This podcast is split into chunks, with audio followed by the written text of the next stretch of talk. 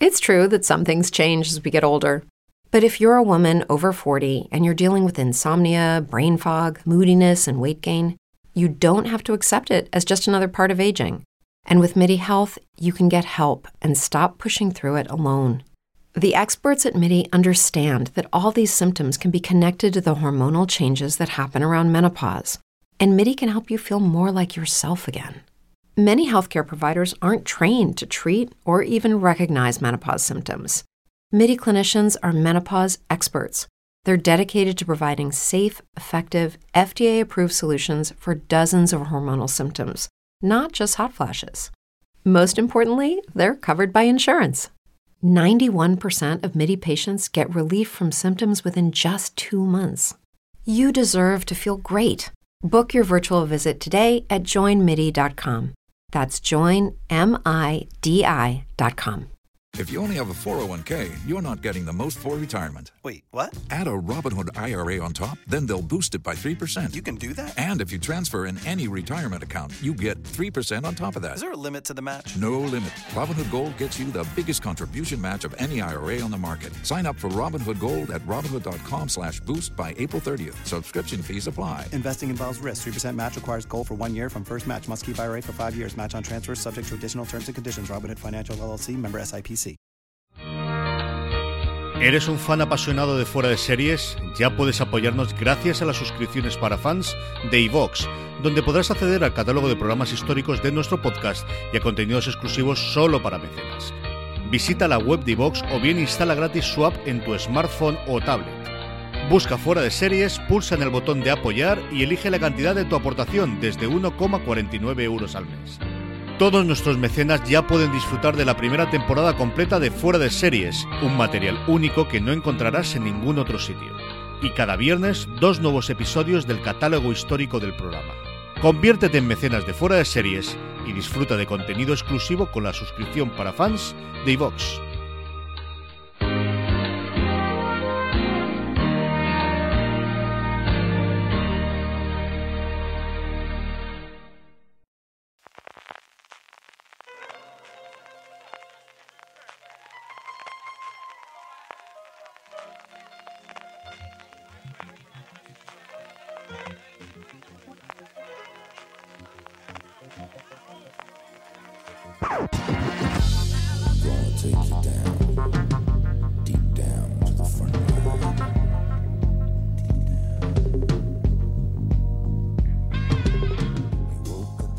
Bienvenidos a Gran Angular, el programa de fuera de series donde analizamos cada semana un tema de la industria de la televisión en profundidad.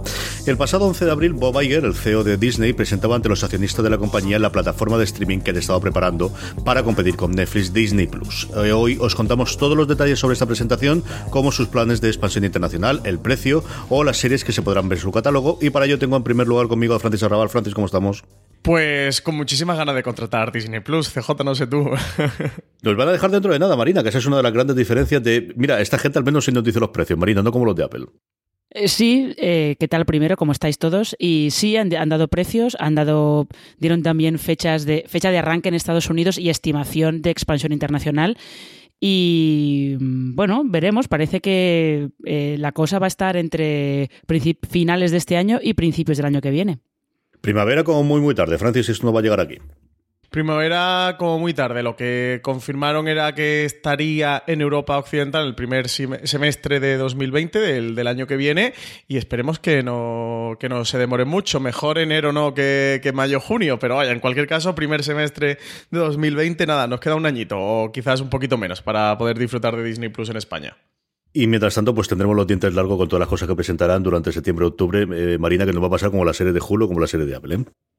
Ya, sí, lo que pasa es que yo en estos casos siempre soy un poco cauta hasta que, hasta que no arranca de verdad el servicio y no se empiezan de verdad a ver las series. Y sí que es verdad que en el caso de Disney lo que han presentado es bastante más completo que lo que dijo Apple. Lo que dijo Apple fue un poco en plan de que tengo todas estas cosas, ya os diré más adelante cuándo lo vais a poder ver y cómo, pero de momento, y por lo menos la presentación de Disney era, era más completa y además ha habido, ayer hubo, hubo alguna novedad concerniente a Hulu, o sea que sí que parece que a partir de aquí se va a empezar a mover de verdad todo lo que por, todo lo que ellos compraron Fox, básicamente.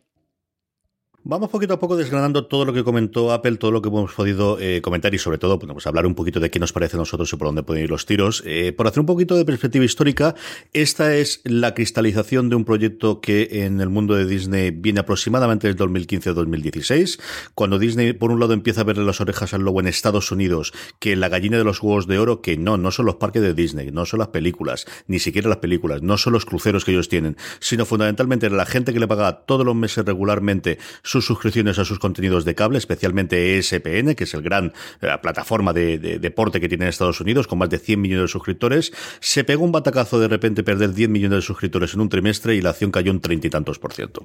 Ese es el momento en que eh, los grandes gerifaltes encabezados por Bob Iger ven de hay que empezar a buscar otra alternativa. Esa primera alternativa inicialmente fue esa alianza con Netflix, que a nosotros en España y Latinoamérica nos llega de una forma colateral, pero en Estados Unidos supone que es la primera casa de emisión de, por un lado, las películas después de que se emiten en, las, en los cines, donde van a pasar todas las películas de, entre la fase 2 y la fase 3 de todas las películas de, de Marvel, y por y alguno de los catálogos clásicos de Disney, y luego, yo creo que como todos conocemos, aquellos que, que oís fuera de series, todas esas series puestas en marcha alrededor del universo de Marvel. Eso hace dos años se decide paralizar, se decide parar totalmente, y es el momento en el que Francis Marina, como todo el mundo Francis, quieren tener su propio contenido y a partir de ahora controlar su propio destino quieren tener su propio contenido y como tú bien dices, controlar su propio destino, aquí es interesante, aunque sea muy inside baseball, como nosotros le, llamamos, este cambio de modelo negocio tradicional que tenía Disney hasta el momento, que era este business to business, este eh, empresa a empresa en el que ellos pues hacían sus películas y eh, se las daban a, los, a la sala de exhibición para que las proyectaran en cines o hacían sus películas y, las vendían eh, a grandes comercios, grandes eh, superficies comerciales para que llegaran sus películas a los consumidores. O como tú hablas ahora mismo de, de ESPN, ellos hacían estos paquetes, estos canales que vendían a, otros canales a su vez y ellos ya conseguían clientes, en que ahora sí que pasan a este business to consumer, eh, hacer un negocio en el que directamente se van a suscribir los usuarios eh, como nosotros y, le van a ingresar su dinerito ahí directamente a la cuenta de, Disney. Y CJ, no sé, tú que eres más experto en estos negocios, eh, que yo sí lo he contado más o menos bien, pero bueno, a grandes rasgos digamos que es así, ¿no? Sí, es que, eh, Marina, yo creo una cosa que nos pasa siempre a nosotros, eh, comparamos siempre las suscripciones que tenemos en España o por lo que conocemos en Latinoamérica con el cable en Estados Unidos, pero es que los volúmenes, la cantidad de dinero y la cantidad de gente que está suscrita a un servicio de, eh, de cable en Estados Unidos por el que pagaban 50, 70, 100 dólares y del cual llegaba muchísimo dinero todos los meses a Disney, es una cosa que se nos hace difícil de hacernos a la idea del, del negocio que ha sido eso en los últimos 20 años y que es el que está provocando todos los cambios de Internet de los últimos 5 o 10 años en televisión. Es que eh, esto coincide con ese fenómeno que los analistas estadounidenses llevan, pues básicamente cinco años o más de cinco años hablando de ello, que son los card cutters, que es esta gente que decide dejar de pagar su suscripción a un servicio de cable y que prefieren, pues, eh, buscarse la vida en Internet, prefieren pasarse a plataformas de streaming o prefieren pasarse, por ejemplo, a Hulu, que ofrece canales en directo, o a, los Amazon Channels, que ofrece canales en directo, en lugar de estar pagando a un proveedor de cable para que les dé pues para que les dé los canales que los canales que estén en el paquete, ¿no? Y ellos no puedan elegir lo que quieran. Ese fenómeno de los cord cutters, yo creo que eh, se ha ido haciendo cada vez mayor, pero los estadounidenses, los analistas estadounidenses llevan avisando de, de esto como si fuera el apocalipsis casi 10 años fácilmente, ¿eh? Casi yo te diría que desde la huelga de guionistas de 2008. O sea, esto es lleva dando vueltas un montón de tiempo. Lo que pasa es que aquí también yo creo que se une eh, que las ventas del mercado de DVD llevan años cayendo muchísimo también. Ahí se ha perdido, se ha perdido también unos ingresos importantes. Y luego que parece que se abre, se abre ahí una puerta para competir con Netflix, porque Netflix en Estados Unidos está bastante estancada. Sí, al final todo el crecimiento que ha tenido desde luego los últimos años ha sido un crecimiento internacional eh, y por eso se abren todos los lugares, por eso llega a acuerdos como en el caso de, España llega en su momento con Vodafone ¿no? y con el resto de las, plataformas, o más recientemente con, con Movistar Plus para intentar tener nuevos clientes y, nuevos abonados, que es al final lo que todo el mundo está intentando colocar. ¿no? Cuanto antes eh, tener esa masa crítica que haga rentable estas inversiones multimillonarias que todos conocemos y luego hablaremos de las cifras mareantes que, de inversión que puede tener Disney cuando esperan sacar dinero. La presentación que está disponible disponible en internet, la podéis ver entera igual que he hecho yo. Eh, yo creo que vale la pena. Hombre, sí, pero al final sabéis que yo soy rarito y en la otra parte de mi vida es eh, mirar estas cosas de los números y de las y los resultados financieros. Al menos por la parte de contenido, yo creo que a cualquiera le, le puede interesar. La presentación fueron en Estados Unidos tres horitas y media la que se comieron. Cuando la llegáis a ver solamente son dos horas y veinte, de las cuales la presentación sí son dos horas más veinte minutos después de preguntas y respuestas. Tuvo descanso. Yo no sé si va a tenerla o no las últimas películas de los Vengadores, pero la presentación ante los inversores tuvo descanso, para que sepáis. Y es una presentación en que en fases, evidentemente, es eh, eminentemente financiera. Nosotros vamos a centrar en Disney Plus, aunque no fue lo único que contaron, porque al final era la, la presentación de resultados general y global de todo el grupo Disney, hablaban de absolutamente todo, pero sí al menos hace una pequeña mención inicial, Francis, a los otros dos cosas que comentaron, que eran, hemos hablado de SPN y SPN Plus, que es el servicio de streaming que tiene, eh, que de alguna forma han utilizado y han empezado a tener y te permite suscribir independientemente, que es la, gran aportada, y en la primera vez que utilizaron este sufijo plus con este sufijo del más, que se ha convertido, bueno, pues el referente de streaming. Y luego Hulu, que llevas muchísimo tiempo dándole vueltas a qué va a ocurrir con Hulu, qué va a ocurrir, eh, qué va a quedar con este contenido. Cuando nosotros pensamos con Disney es tan eh, familiar, ¿no? Un contenido para todos los públicos y Hulu tienes algunas cosas.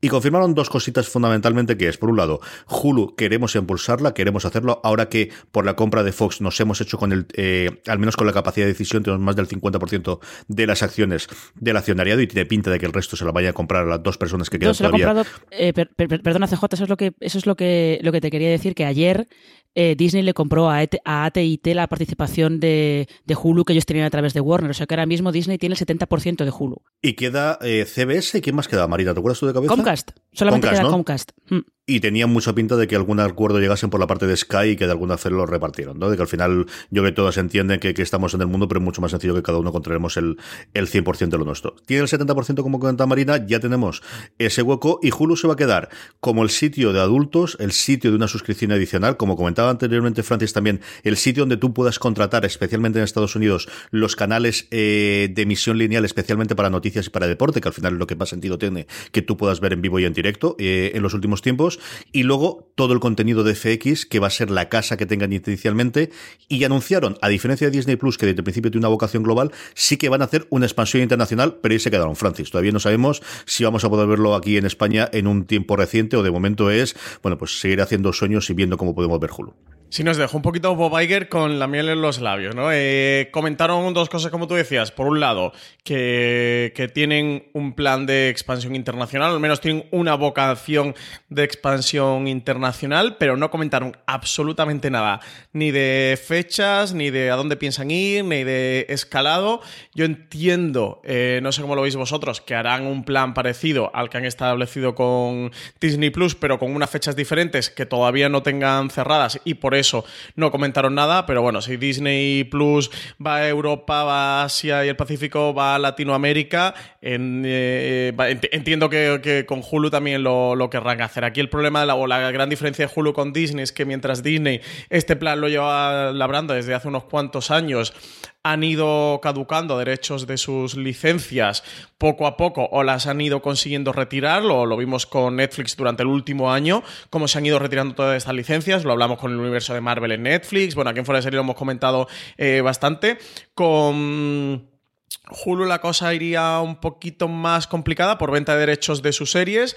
Eh, la segunda cosa que comentaron es que el contenido, o la, idea de la compañía, era que el contenido más adulto eh, que crearan fuera a, este Hulu. Por lo tanto, el contenido de FX, que recordemos que la compra de Fox se lo quedó Disney, eh, todo el contenido de FX iría también a Hulu. Y claro, pues, por ponernos un ejemplo, ir a lo local, a lo que pasa con nosotros en España, las series de FX casi todas están yendo a HBO España, alguna la tiene Fox, por ejemplo, las American Horror Story, pues están en, Fox la temporada mm, cuando se emite, luego están pasando a Netflix, eh, series recientes como Fossy Verdon o What We Do in the Shadows se han podido ver en HBO España, así que tendrán que ir cortando el grifo de estas ventas internacionales, eh, país por país, para irlas recuperando ellos y poder hacer esta salida en Hulu con un catálogo bien nutrido, porque claro, si hace un plan de expansión internacional con Hulu, con FX como gran bandera, y resulta que todas las series las tienes por ahí vendidas y no tienes los derechos, no tienes un catálogo eh, interesante con el, con el que poder acceder al, usuario, ¿no? Como carta de presentación. Así que eso, yo entiendo que si Disney Plus, va, los planes parece que van a ser entre 2020 y mitad, casi finales de 2021. Son estos dos añitos que se han establecido. No sé cómo lo sabéis vosotros, pero quizás que con Hulu empiecen pues 2021 para 2022 o 2022 para 2023, más o menos por aquí. Eso, que, le empiecen a caducar los derechos de, emisión de sus series. Es que, es con Hulu, eh, Hulu había anunciado planes de expansión por su cuenta, antes de que, antes de que Disney comprara Fox.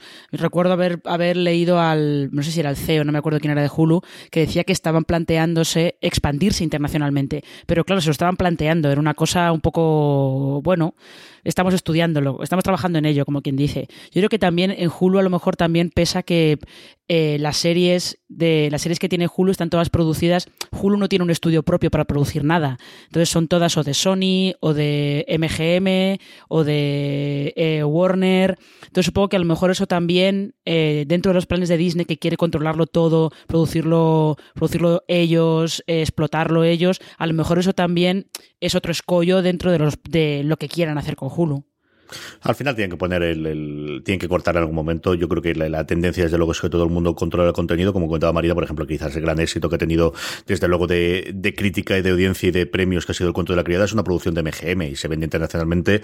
No es porque la venda solo, sino porque al final tiene los derechos de distribución, que yo no sé si la propia MGM o, o Sony, que al final suele ser en muchos casos quien hace la distribución internacional, la que ha vendido la serie aquí. Yo creo que sí que vamos a un plazo razonable en el que todo el mundo va a ser tremendamente celoso con su contenido It's true that some things change as we get older. But if you're a woman over 40 and you're dealing with insomnia, brain fog, moodiness, and weight gain, you don't have to accept it as just another part of aging. And with MIDI Health, you can get help and stop pushing through it alone. The experts at MIDI understand that all these symptoms can be connected to the hormonal changes that happen around menopause. And MIDI can help you feel more like yourself again. Many healthcare providers aren't trained to treat or even recognize menopause symptoms. MIDI clinicians are menopause experts. They're dedicated to providing safe, effective, FDA approved solutions for dozens of hormonal symptoms, not just hot flashes.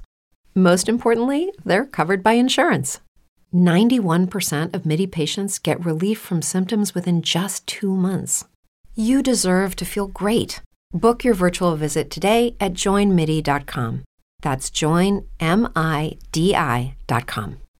hasta que volvamos a tener otra vez otra recalculación de, oye, pues igual yo hago mis cosas, se la vendo a un tercero y que se encargue él y me cobre todo el dinero.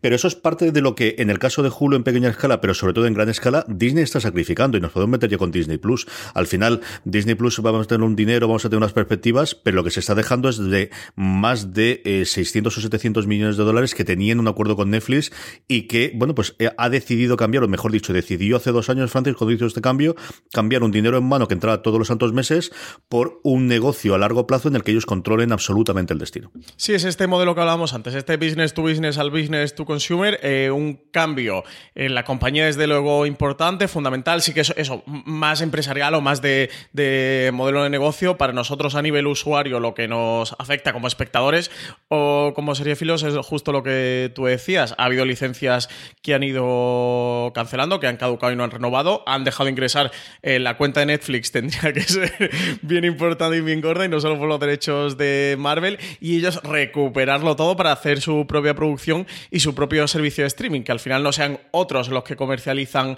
sus productos, sus series o sus películas. Todo esto va aparejado a esta falta de, ingresos que, dejarán de tener eh, por ahí de licencias o de ventas internacionales más lo que se suma de, producción propia. Además, los costes de sus producciones ya advirtieron de que iban a ser eh, importantes. Para The Mandalorian, creo recordar que tenían un presupuesto de 100 millones de dólares para 10 episodios, que bueno, es el presupuesto eh, de Juego de Tronos aproximadamente, y dicen o comentaban que siquiera el presupuesto medio que iban a tener su tipo de producción. O sea, que van a, a, todo producciones de grandes presupuestos, producciones de, de alto nivel, producciones muy atractivas atractivas y por lo poquito que han enseñado de Mandalorian ya se puede ver que sí, que aquí la pasta eh, se la han gastado. Y a ver qué nos depara este Disney Plus. CJ, yo creo que nos va a traer muchas alegrías eh, en forma de series de televisión. Marina, hablamos de 100 millones como si fuese nada. Esta es la cantidad estándar la que tenga. Recordamos aquí el escandalazo que se produjo cuando se dijo que Movistar Plus iba a invertir 10 millones para hacer series propias. Madre mía de mi alma, cómo cambió el cuento cinco años. ¿eh? Ya, yo, yo también recuerdo cuando, eh, cuando Netflix eh, empezó a producir Marco Polo, que era lo más caro que habían producido hasta entonces, que les costó 100 millones de dólares también. Eh, y recuerdo que entonces lo que se decía era, había habido un montón de proyectos en HBO de gente importante, David Fincher, por ejemplo, y no me acuerdo quién más, que directamente decían que no, que esto iba a costar 100 millones. Y la vieja guardia que había entonces antes en HBO les decía, eh, bueno, pero 100 millones, justifícame que cueste 100 millones. O sea, porque si yo luego esto me gasto 100 millones pero no lo recupero, a ver qué hago. o sea, es un poco, es un poco la carrera, la carrera por, eh, por ofrecer algo con grandes valores de producción que está muy bien, está muy bien sobre todo porque Disney Plus ya han dicho que se va a poder ver en 4K, en súper alta definición, eh, la calidad de, de, los televisores, de imagen de los televisores ha, ha, aumentado muchísimo. Evidentemente tienen que darte algo que llegue a, los, a esos estándares de calidad. Lo que pasa es que esta carrera por gastarse un dineral pues veremos qué pasa, evidentemente. Si se cumplen las previsiones que ellos tienen de, de tener usuarios nuevos y crecen al ritmo que, que están pensando, les sale súper rentable. Pero en cuanto haya un pequeño bache, pues empezarán a recortar. Habrá, habrá series de 100 millones de dólares y habrá muchas que, cuesten pues lo que cuestan habitualmente en una network, que suelen estar a 4 o 5 millones por episodio.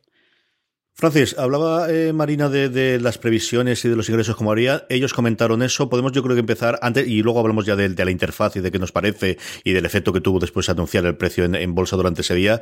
Eh, consideraciones generales de cuándo llega esto, en qué perspectivas están y, y, qué cosas conocemos acerca de la, de la plataforma Disney Plus. Pues los datos más importantes de los highlights que dio Bob Iger eran la fecha de lanzamiento en Estados Unidos, que oyentes marcaros esta fecha porque aunque no va a ser el día de, de lanzamiento lanzamiento en España, es en Estados Unidos, pero mmm, nos van a enterar de noticias y de las series que, van a salir con su salida 12 de noviembre en Estados Unidos. En cuanto a la expansión internacional, comentaron eso, Europa Occidental durante el primer semestre de 2020. Habrá que ir viendo si salen en todos los países de Europa Occidental el mismo mes y el mismo día o si en cada país van escalando de una manera diferente. El único dato que dieron fue eso, primer semestre de 2020. Asia-Pacífico también dicen durante 2020, a lo largo de 2020. Latinoamérica daban el primer trimestre de 2021 para Europa del Este durante 2021, también a lo largo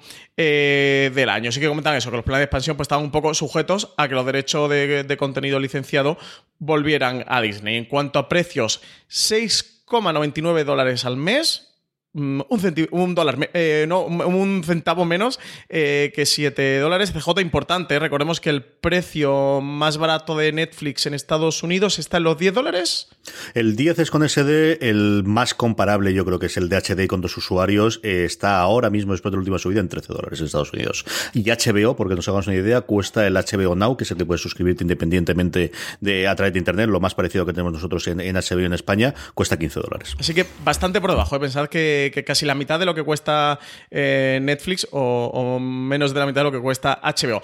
Van a sacar también un plan anual con respecto a Netflix, que por ejemplo tiene un, una tarifa mensual, eh, HBO también tiene una tarifa eh, mensual. Esta gente sí que han sacado un plan anual, 69,99 dólares al año, lo que al mes te saldría como 5,83 dólares al mes. Muy barato, no sé vosotros qué pensáis del precio, pero muy, muy, muy barato, sobre todo eh, muy inferior al precio de Netflix, que va a ser su competidor directo. Entendemos que es su competidor directo, CJ.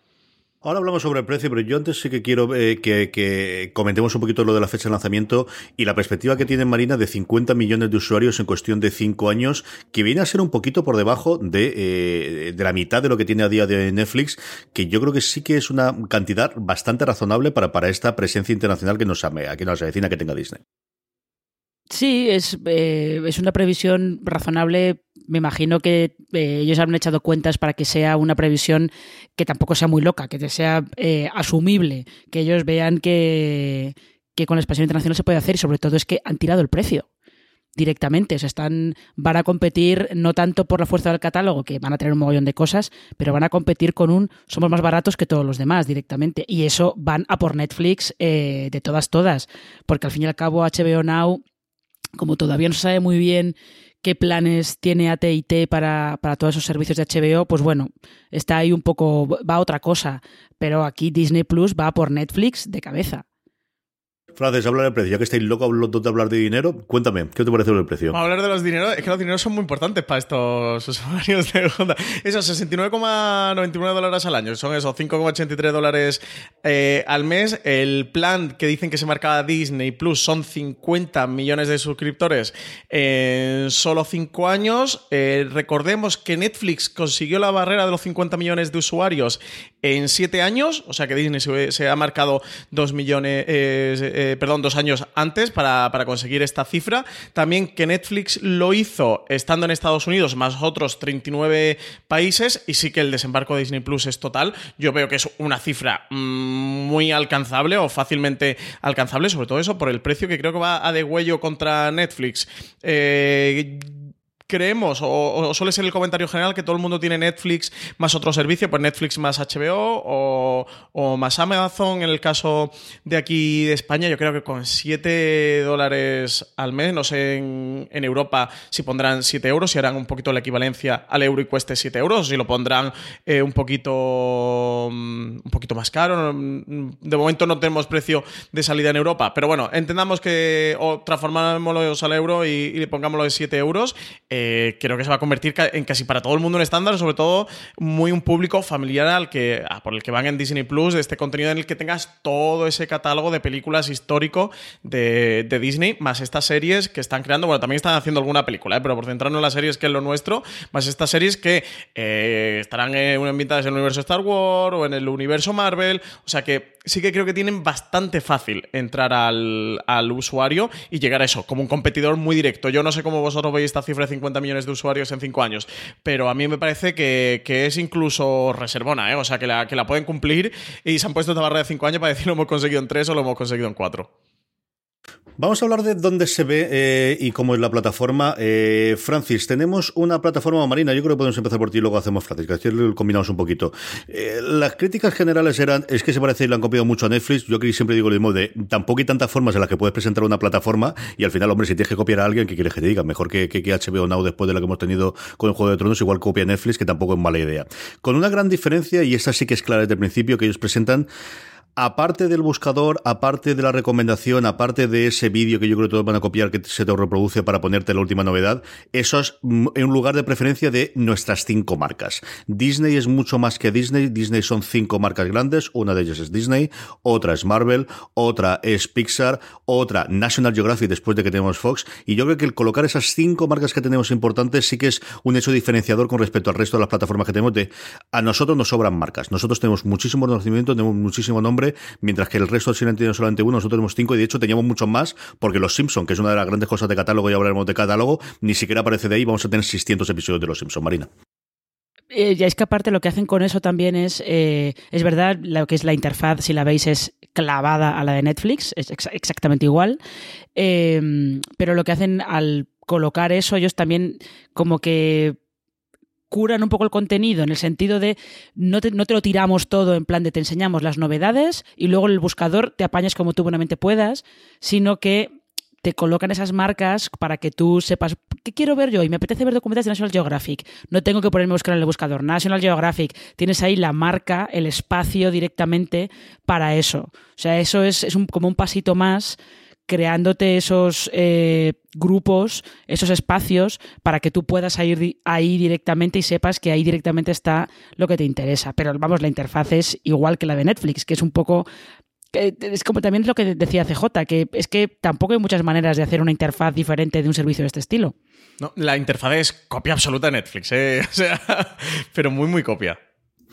Francis, de los cinco, y yo creo que podemos hablar ya de catálogo, que nombro cuatro, me había dejado fuera de la Guerra de las Galaxias, que quizás es uno de los grandes eh, eh, eh, mm, sobre creación propia o creación nueva que va a tener para la plataforma. El gran ejemplo, desde luego, es de Mandalorian, de lo comentábamos, y todo el mundo lo conoce, porque al final es la primera serie de, acción real, cuando ha habido bastantes intentos de hacerlo en el mundo de, la Guerra de las Galaxias, incluso en el momento original, ¿no? la que tenía George Lucas todavía los derechos, se hicieron varios intentos de Estados Unidos y no habían funcionado. Tenemos por un lado el catálogo histórico, que es una de las partes importantes. Ellos van a recoger absolutamente todas las películas. Todas las estrenos, por ejemplo, de Marvel a partir de Capitana Marvel van a ir en segunda ventana a su servicio de destino de Disney Plus. Vamos a hacer exactamente igual con Pixar. Vamos a tener la Guerra de Galaxias. Pero lo que la gente va a querer es saber más allá de ese catálogo, que yo creo va a hacer que muchísimos padres al menos nos suscribamos al, al servicio de cabeza, es todos los proyectos. Y aquí contaron alguna cosa con alguna fecha, aunque lo mejor todavía está por venir. Aquí nos falta todavía muchísimo saber cuándo el funcionamiento, eh, la plataforma se ponga en funcionamiento. Sí, eh, sí que fechas concretas confirmadas de manera oficial. Dieron eh, poca cosa, aunque todo lo que anunciaron en esa presentación parece que va a estar disponible entre el 12 de noviembre, que es el día de su salida en Estados Unidos, y los siguientes 12 meses, es decir, entre finales de 2019 y 2020, las series que comentaron en la presentación eh, estarán disponibles. Comentaron en la presentación series de Marvel, que, bueno, lo que ya conocíamos, no, no, no anunciaron nada nuevo, de hecho, alguna que ya hemos conocido por filtraciones no hablaron de ella, como el caso de Hawkeye, de, de Ojo de Halcón, sí que hablaron de WandaVision, eh, de la serie de Loki, de The Falcon and Winter Soldier y de Marvel's What If, que, es serie de animación. Eh, de Star Wars, por supuesto, hablaron de, Mandalorian y de la de. Mm, esta que están preparando también de animación de Clone Wars. Y la que, está, la que sigue sin título sobre Cassian Andor, que es el personaje que interpretaba Diego Luna en Star Wars eh, Rogue One. también comentaron otras series, como son el, el de High School Musical o el Diary of a Female President, que tiene a mm, Gina Rodríguez como productora ejecutiva y también comentaron de Pixar. Está ambientada en el universo de la película de Monstruos S.A., que es Monsters at Work, que por supuesto será de animación, y también eh, animación en el mundo de Toy Story con el personaje este nuevo que van a introducir en Toy Story 4, que es Forky, que se titula Forky Ask a Questions. Marina, eh, una, una, puntualización, perdón. Eh, la serie de Clone Wars no es nueva, ¿eh? es repesca la serie aquella de Clone Wars que hubo en su momento, que luego estuvo en Netflix y tal. Van a repescar eso otra vez, pero no se sabe muy bien. pero van a darle una nueva temporada, ¿no? Sí, sí, sí, pero que no es nueva, te quiero decir. Que ni siquiera es un reboot, es continuación de esa serie. De todo esto, ¿qué es lo que más te apetece, Marina? Y luego eh, hablamos un poquito de cómo se va a emitir, porque de lo poquito que comentaron en la presentación es que a lo mejor utilizar el mismo modelo de Hulu, de, si la serie van a ser unos cuantos episodios iniciales y luego eh, episodios semanales, y comentamos eso, pero de todo esto, ¿qué es lo que más te apetece ver, Marina? Em, hombre, yo tengo mucha curiosidad por ver de Mandalorian, la verdad. Eh, yo soy muy fan de Star Wars, incluso eh, soy fan de las cosas de Star Wars que los fans, entre comillas, detestan, tipo Rogue One y los últimos Jedi, por ejemplo. Em, entonces, tengo curiosidad por ver qué hacen con The Mandalorian. También es ¿Necesitas ayuda? En O'Reilly Auto Parts te ayudamos. ¿Necesitas algún consejo? Te aconsejamos. Nuestros profesionales en autopartes están siempre disponibles para ayudarte a encontrar lo que necesites. Excelente servicio al cliente es solo una de las ventajas que ofrece O'Reilly Auto Parts. Los profesionales en autopartes. Oh, oh, oh, Auto Parts.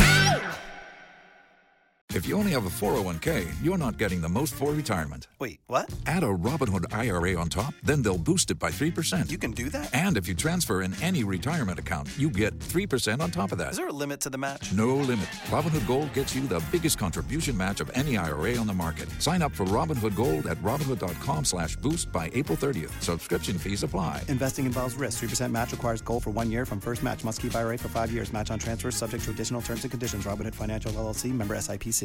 Verdad que están dando muchas vueltas a, cosas del universo clásico de Star Wars, pero me parece más interesante lo que están haciendo con Star Wars que lo que están haciendo con Marvel, porque en Star Wars están contando cosas originales y en Marvel están, están adaptando cómics de una manera más o menos libre, pero están adaptando cómics al fin y al cabo. Entonces tengo curiosidad por ver cómo se meten en las series de acción real, si eso va a alguna parte o al final va a resultar que George Lucas era incapaz de sacarlas adelante con razón. Veremos. Francis. Yo le tengo unas ganazas impresionantes a The Mandalorian. Mira que hay series de Marvel, pero quizás a la que más le tengo ganas es de Mandalorian. Eh, voy a decir, perdonadme esta terrible frase de que puede ser la nueva Juego de Tronos. Por favor, no. Stop, stop. Pido disculpas por esto, pero sí que creo que, que The Mandalorian puede tener esa capacidad, ese poder. Enseñaron en la Star Wars eh, Celebration, bueno, y en, la presentación de, de Bob Iger a los accionistas, también enseñaron, no, no llega a ser un teaser de Mandalorian, son unas cuantas imágenes de la serie en sí, que imagino que serán las imágenes que habrán o que estarán montando para ese teaser o ese primer teaser que enseñen de la serie, junto a un poquito de making of de John Favreau, que es el showrunner de, de la serie, comentando cómo se está haciendo la producción. Creo que también está uno de los directores de arte de Mandalorian. Sale Pedro Pascal, que va a ser el protagonista, la víbora. Eh, de la víbora roja de Juego de Tronos. Y las imágenes son sensacionales, de verdad que se han gastado todo el dinero del mundo. El diseño de arte es espectacular. Lo poquito que se ve, que se ve muy, muy, muy, muy poquito, eh, pero tiene una pinta fabulosa. Y luego CJ, pues como no, todas las series de, Marvel, le tengo muchas ganas. Especialmente este Hawkeye, si, si van a tirar por adaptar la obra de Matt Fraction junto a, junto a David Aja. Y un poquito Loki y WandaVision también. ¿eh? Recordemos que además las series de Marvel confirmaron que van a continuar los actores de las pelis, es decir, eh, en Loki tenemos a Tom Hiddleston, en, Hawkeye vamos a tener a Jeremy Renner eh, y así sucesivamente.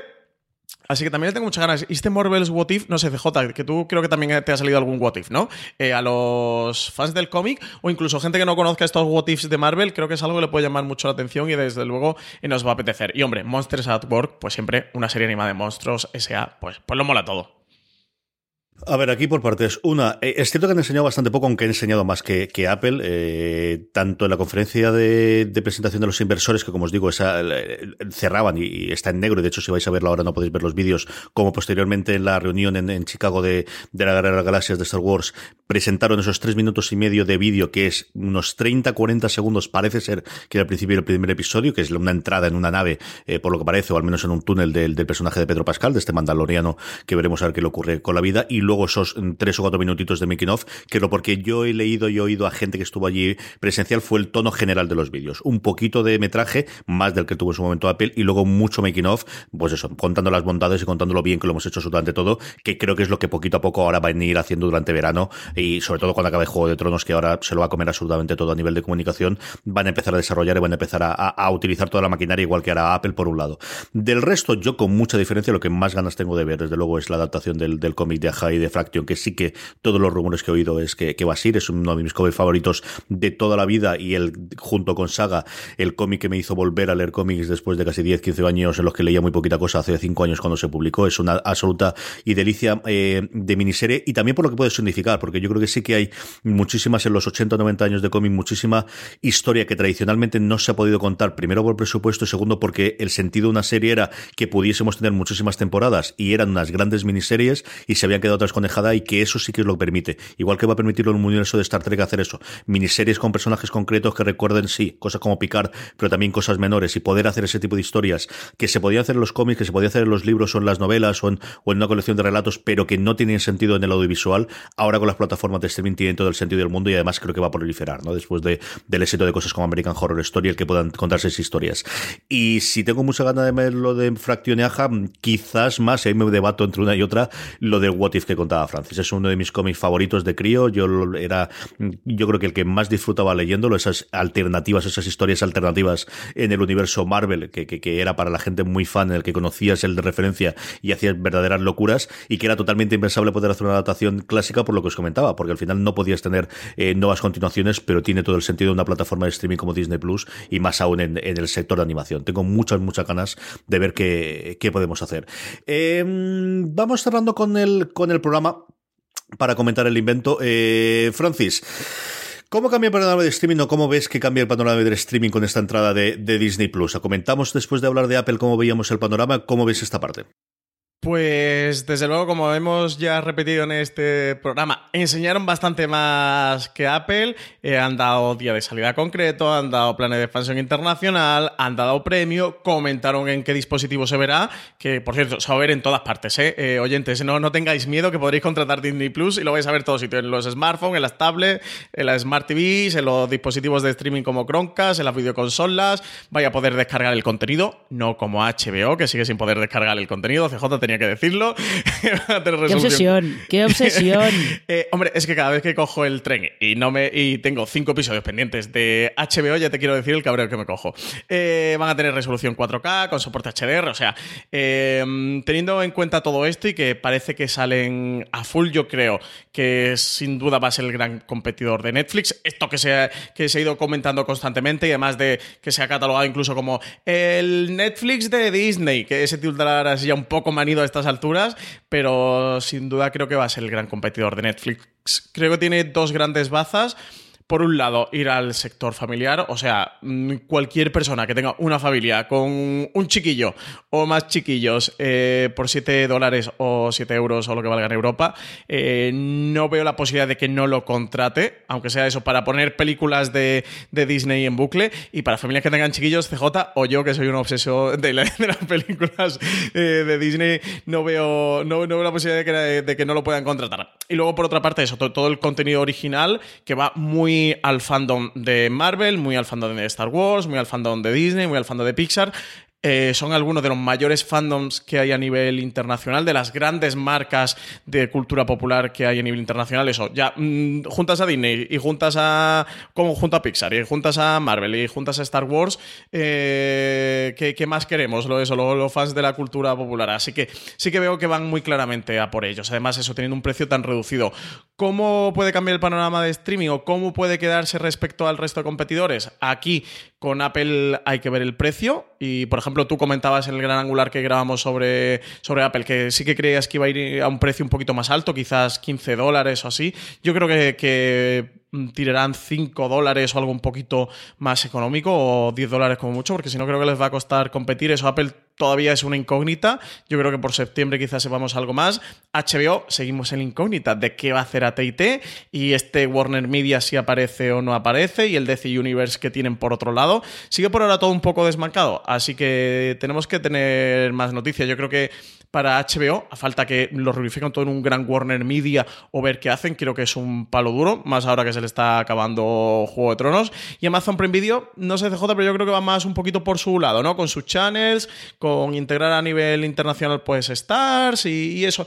Ser un poquito este, este unificador de, otros tipos de contenido, pues que puedas contratar CBS o Access a través de ellos, que puedas contratar este Stars Play a través de ellos, ellos aparte con su producción original y grandes producciones que están preparando como la serie de Conan o la serie del Señor de los Anillos, pero que en cualquier caso veo, y fíjate que Disney Plus no ha salido, que andan con procesos menos maduros del que puede tener Disney hasta el momento. Así que, que sí que veo a Disney Plus, no se me da muy bien hacer de guru con estas cosas, pero sí que veo a Disney Plus compitiendo de tú a tú con, Netflix en unos cuantos años y que desde luego se pueda convertir en una plataforma eh, básica de las de la casa, de eh, si pagas un servicio 2, 3, eh, sí que veo a Disney Plus dentro de ellos. Ya damos por hecho que Netflix cualquiera que paga un par de servicios de streaming, uno de ellos en Netflix, yo diría que, el otro va a ser Disney Plus.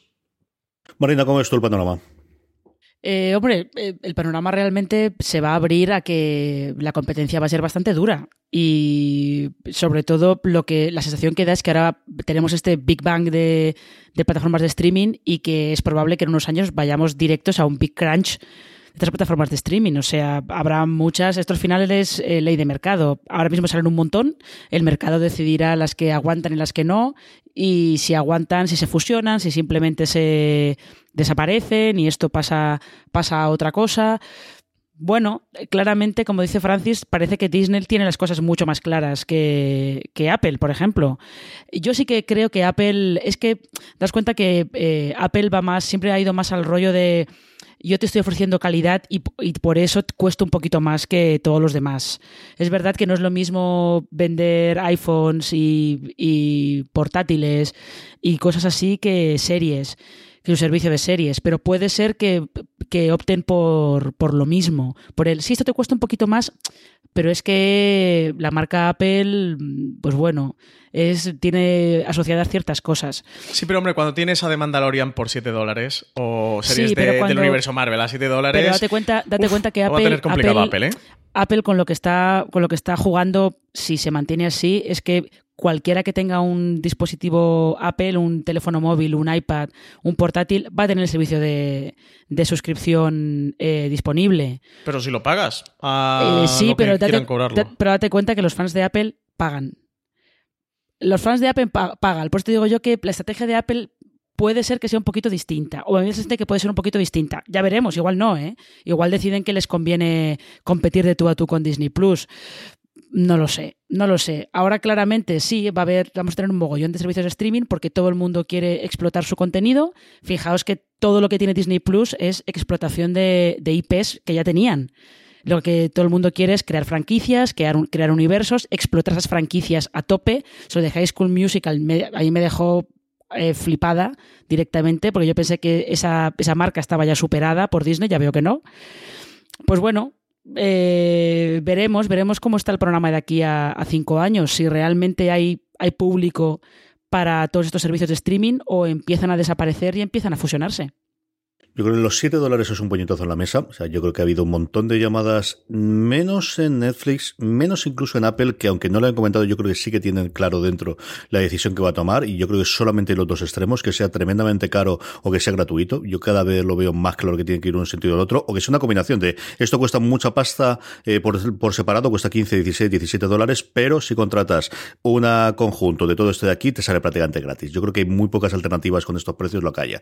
Yo creo que el gran mazazo es para los Stars del mundo, para los Epics del mundo, para los, ahora que llegado por ejemplo Star Play, para los Acords del mundo, para todos los, los canales que van a estar integrados dentro de Apple o que están integrados dentro de Amazon o que son canales eh, que pensaban tener una segunda vida en, en, plataformas de streaming, creo que estos 7 dólares sí que te combinan en un lugar muy, muy complicado eh, con la cantidad de contenido que hay, con las ofertas que van a tener para poder competir a ese nivel.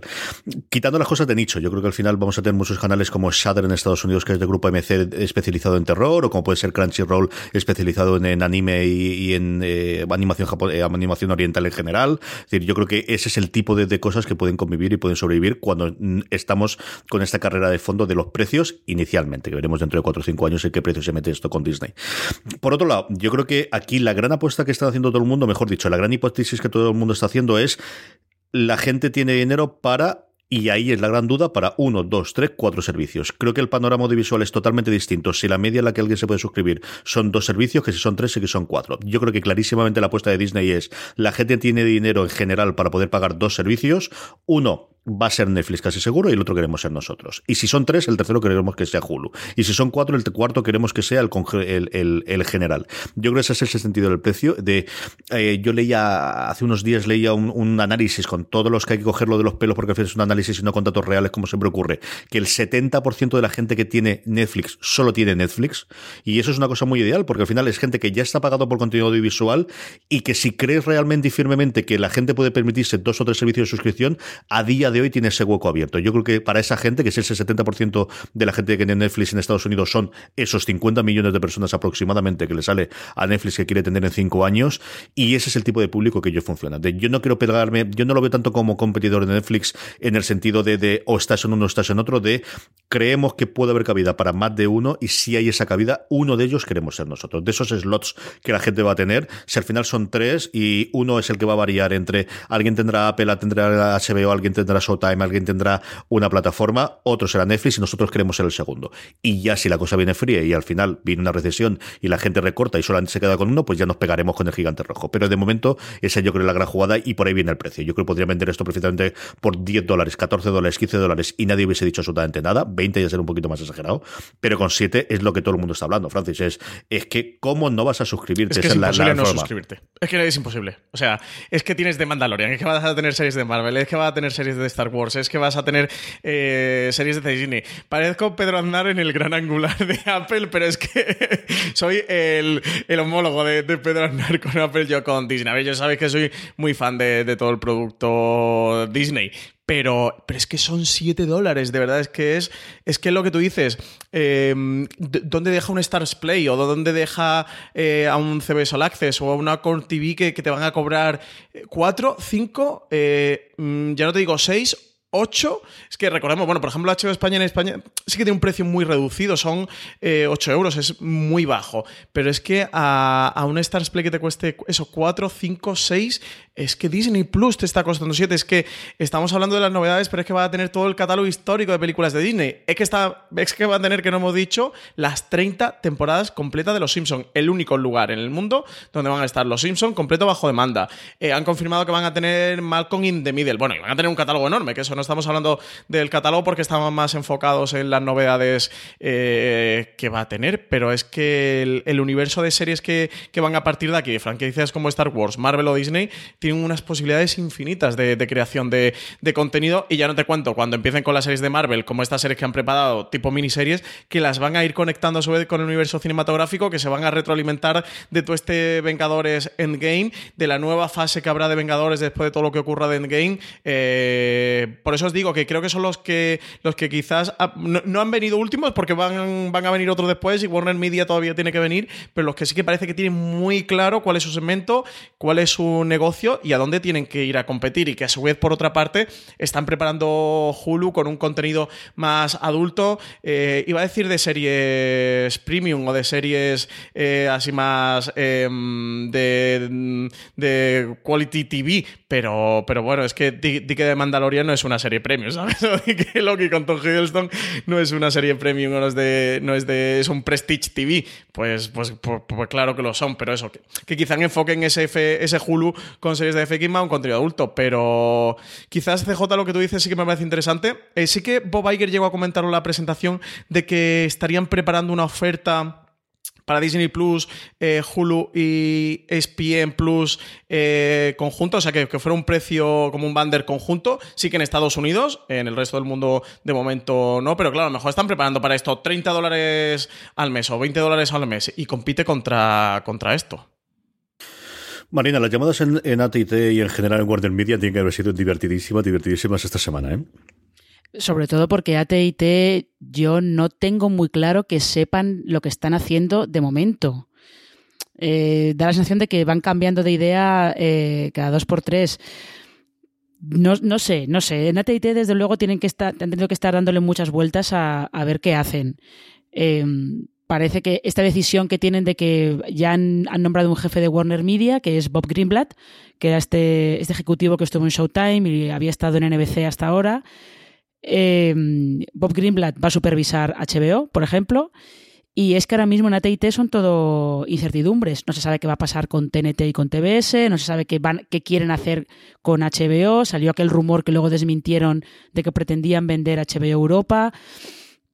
Ahora mismo está ahí todo un poco... está todo muy en el aire. Los teléfonos rojos de AT&T tienen que ser divertidísimos. ¿eh? En todos los lados. y de Comcast también que estaba planificando si salía. Y sobre todo los canales pequeños. yo creo que al final nos queremos eso. Eh, la clase media, que es lo que cuando suele ocurrir estas cosas, está quitándolas de nicho, que yo creo que tienen clarísimo su modelo de negocio, que es conseguir, pues eso, X aficionados a nivel eh, global. Y, los grandes, el, problema yo el que le veo es a todos los intermedios, de verdad. Es que creo que, puede estar la cosa muy, muy complicada, la perspectiva como de tener en cuatro o cinco años toda esta clase media. De, lo único que le queda es ofrecer su contenido en streaming en las plataformas cada vez más barato.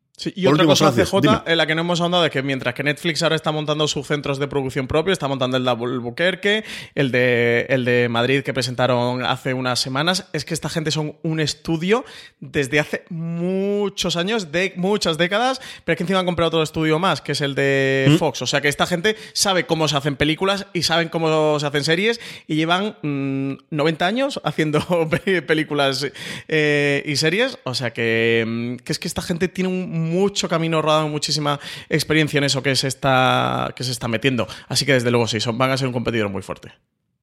Por último, Francis, nos preguntaba Jesús, que nos hizo una pregunta para streaming, pero yo creo que tiene todo el sentido del mundo que la contestemos aquí. Eh, nos dijo, en primer lugar, que le gustaría que hiciésemos un gran angular de Disney Plus, dicho y hecho. Sabéis que nosotros vivimos para servir, hasta allí podemos llegar. De nada, Jesús.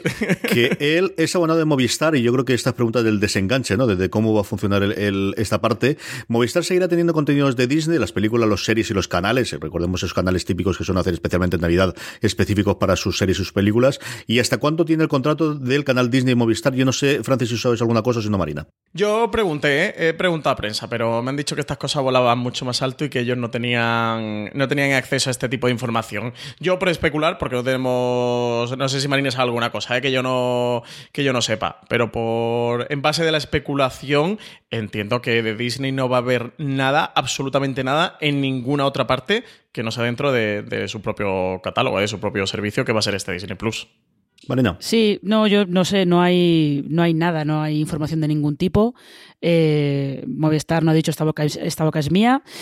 Yo estoy con Francis y sobre todo ese, ese dato que, da, que dieron en, en, la presentación de Disney Plus de que la expansión internacional estaba sujeta a que los derechos de contenido licenciado volvieran a, a Disney, quiere decir que Movistar va a perder todo lo que tenga sí, de, sí, sí. de, Disney. Incluso aquel, aquel rumor que yo no sé por qué salió, aquel rumor que decía que Disney Plus iba a entrar en España integrado en Movistar, eh, yo creo que alguien confundió los canales especiales de Navidades de Movistar Plus con Disney Plus lo dudo mucho, ¿eh? Tal, el, el, plan en el que están, en el que han presentado el servicio en el, y por lo que hablan, Disney Plus va a salir independiente. O sea, no creo yo que tengan. Movistar aquí no va a tener ni voz ni voto. Aquí son, ¿quieres producto Disney Plus? Eh, ¿Quieres producto Disney? Mm, siete euritos al mes. O sea, yo creo que no hay ninguna otra posibilidad, CJ. Hombre, eh, yo me lo hubiese creído hasta la integración con Netflix. Yo esa es la única que me hace dudar de, pues si ya lo hicieron con Netflix, podrían llegar a algún acuerdo que además aquí se llevan bien. Yo creo que va a seguir existiendo cosas como Disney Channel con el tipo de contenido que tienen. Creo que, por ejemplo, Frozen no hay ninguna posibilidad de que se la sigan emitiendo, pero a lo mejor tiene un pase de especial, ¿no? Pero lo, no, lo que no vas a tener es video on demand. Eso sí que no va a existir. Yo creo que los canales lineales que tengan los acuerdos, yo creo que tienen su, su público, hacen sus anuncios, eso yo creo que van a seguir existiendo, vas a tenerlo. Lo que veo tremendamente complicado, pues, hombre, a lo mejor no le de Avalor que la sigues teniendo en, en vídeo en demand en Movistar Plus, pero sí, como os digo, las grandes películas clásicas de Disney que a día de hoy puedes encontrar, o alguna de las series, desde luego las, las nuevas que realicen para la plataforma, esa sí creo que va a estar. Y sobre lo que esté disponible, como os digo, yo no sé cómo van a hacerla.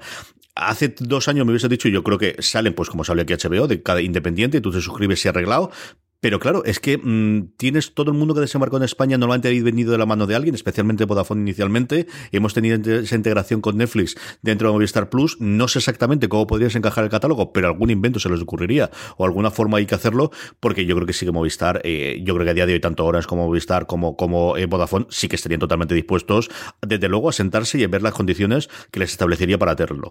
También creo que la situación de las, eh, de las Smart TVs lo hace mucho más sencillo a día de hoy el que puedas instalarte una aplicación de Disney Plus que hace 4 o 5 años, eh, eso sí que lo, lo, bastante claro. No lo sé, esa yo creo que es una de las grandes incógnitas que tendremos de cara al año que viene, de si se vienen de la mano aliadas eh, de alguna de las compañías telefónicas o si es totalmente independiente y cada uno, eh, cada uno se suscribe independientemente y va tirando piñas por ahí. Sí, la posibilidad que comentas de que Disney hiciera como Netflix es interesante, pero bueno, recordemos que al final sí que puedes disfrutar actualmente Movistar del contenido de Netflix dentro de Movistar y que te lo cobre Movistar y que no tengas que tener dos facturas, pero al final no estás dejando de, contratar Netflix, al final contratas. Entonces, bueno, que pudiera estar Disney Plus dentro de Movistar y puedas disfrutar de su contenido integrado dentro de un mismo catálogo y con un channel de Disney Plus dentro de la propia interfaz de Movistar. Eh, sí, pero al final vas a pagar los 7 euros y, lo único que eso vas a pagar Movistar y Movistar se los pagará Disney, pero al final lo vas a estar pagando. De hecho, creo que el mayor descuento que tenías eh, con esta oferta de tener Netflix dentro de Movistar eran los paquetes más altos, que creo que te llegabas a ahorrar un euro. O sea, que, que es casi testimonial. No es más, eh, lo tengo todo integrado y tal, y en una única factura, que algún beneficio económico o que te regalen Disney Plus, como por ejemplo Vodafone sí que hace con Filming o con HBO, que en ciertos paquetes lo tienes incluido dentro del precio, que es lo realmente sustancial ¿no? para, un, para un abonado. Es que yo creo que a Disney no le hace falta esto. A Netflix sí que le hacía falta entrar en España de la mano de alguien, porque no era una marca tan conocida en España. Disney lo conoce todo el mundo. Yo, yo es que creo que no lo van a hacer, que van a venir, que van a venir independientes por eso, porque todo el mundo sabe lo que es Disney. Cuando entró Netflix en España, pregunta, tú pregunta, preguntabas a cualquier persona normal, no tenían ni idea. Y de hecho tardó, Netflix tardó por lo menos un año, un año y medio en que la marca fuera conocida a un nivel eh, bastante, bastante popular. Ahora mismo la conoce todo el mundo. El primer año en el que entraron no, no era el caso. Disney no está en ese caso. Disney, lo, Disney tiene una marca ya muy asentada en España y lo que le interesa es entrar independiente. Luego a lo mejor me tengo que comer mis palabras y, y aparecen, y aparecen eh, de la mano de Movistar, pero es que yo creo firmemente que a Disney no le hace falta eh, entrar asociada a nadie. A mí no me extrañaría que, que, estuviera la posibilidad. O sea, que tengas la opción de que Disney Plus lo puedas contratar independientemente y también lo puedas, eso, a través de Movistar contratarlo. No, eso no me esas. extrañaría, ¿eh? Ni por eso esas. no me extrañaría. Pero, ni por esas. Pero independiente seguro. Yo creo que va a ser que va a ser totalmente independiente. Más que nada, porque qué necesidad tienen ellos de compartir de compartir nada con, con gente que puede ser su competencia. Bueno, Movistar le está abriendo al final un canal de 4 millones de abonados que tiene hoy día, 4 millones de personas que pagan por disfrutar contenidos audiovisuales y, y bueno, algún otro contrato que establezcan de por medio que Movistar le, le dé cierta cantidad de dinero añadido. Bueno, ya a nivel eso empresarial muy, muy alto ya directamente de, de CEOs. O sea que, no sé, a mí no me extrañaría, ¿eh? Yo creo que esas reuniones se van a producir y, y veremos al final qué es lo que ellos prefieren. Si lo que prefieren es tener ese acceso, igual exactamente, es decir, esta reunión la van a tener también con Amazon, con Apple. Es decir, al final Apple le ofrece los famosos mil millones de, de dispositivos que decía Oprah en la presentación y Amazon exactamente igual. Yo creo que esa, esa conversación se va a tener y en función de cómo vayan las suscripciones, es decir, Netflix se abre en Movistar cuando hay un mm, frenazo más o menos de las suscripciones en España y ven que ese es la gran caladero de, de, de posibles suscriptores que les queda faltaba por entrar, de, como decía Francis, esos 4 millones de abonados. Yo creo que esa conversación va a hacer y tengo mucha curiosidad de verdad cómo ver cómo hacer la, la, la expansión global, si es aliado de alguien o no. Aquí un payete Bob Iger va a haber CJ. Sí, hombre, llamadas, eh, y además se llevan bien. Es que además el caso de Movistar es, paradigmático porque por esa relación histórica que han tenido en, en los últimos años, ¿no? Y con todo el tema de los canales. Así que esa llamada, desde luego, a ver, lo que no que tenemos un vídeo viral como que tuvimos con Hastings. Sí. Pero el caso es que seguro que estaremos aquí para comentarlas qué tiempo se nos promete. De verdad, Marina, qué tiempo para estar vivo, ¿eh? Que decía el clásico. Ya, que te pasaría también es un rato agobiante esto, ¿eh? De repente verte que tienes como 40 plataformas de streaming distintas y que de esas 40 en todas quieres ver alguna serie y que no hay ni tiempo ni dinero para contratarlas todas. Así que veremos a ver. Menos mal que nuestro día ni en 40 horas, Francis, si no, no sé cómo haríamos esto. ¿eh? Qué afortunados somos, tío, de verdad. Eh, estar aquí con Fuera de Series contando todo esto, eh, me voy a poner un poco moñas así, pero es que de verdad que es un momento apasionante el que estamos viviendo. Por cierto, verdad, antes... ¿qué, qué, qué John Nieves, Francis Arrabal? O sea, Tú sabes que yo tope con John Nieve.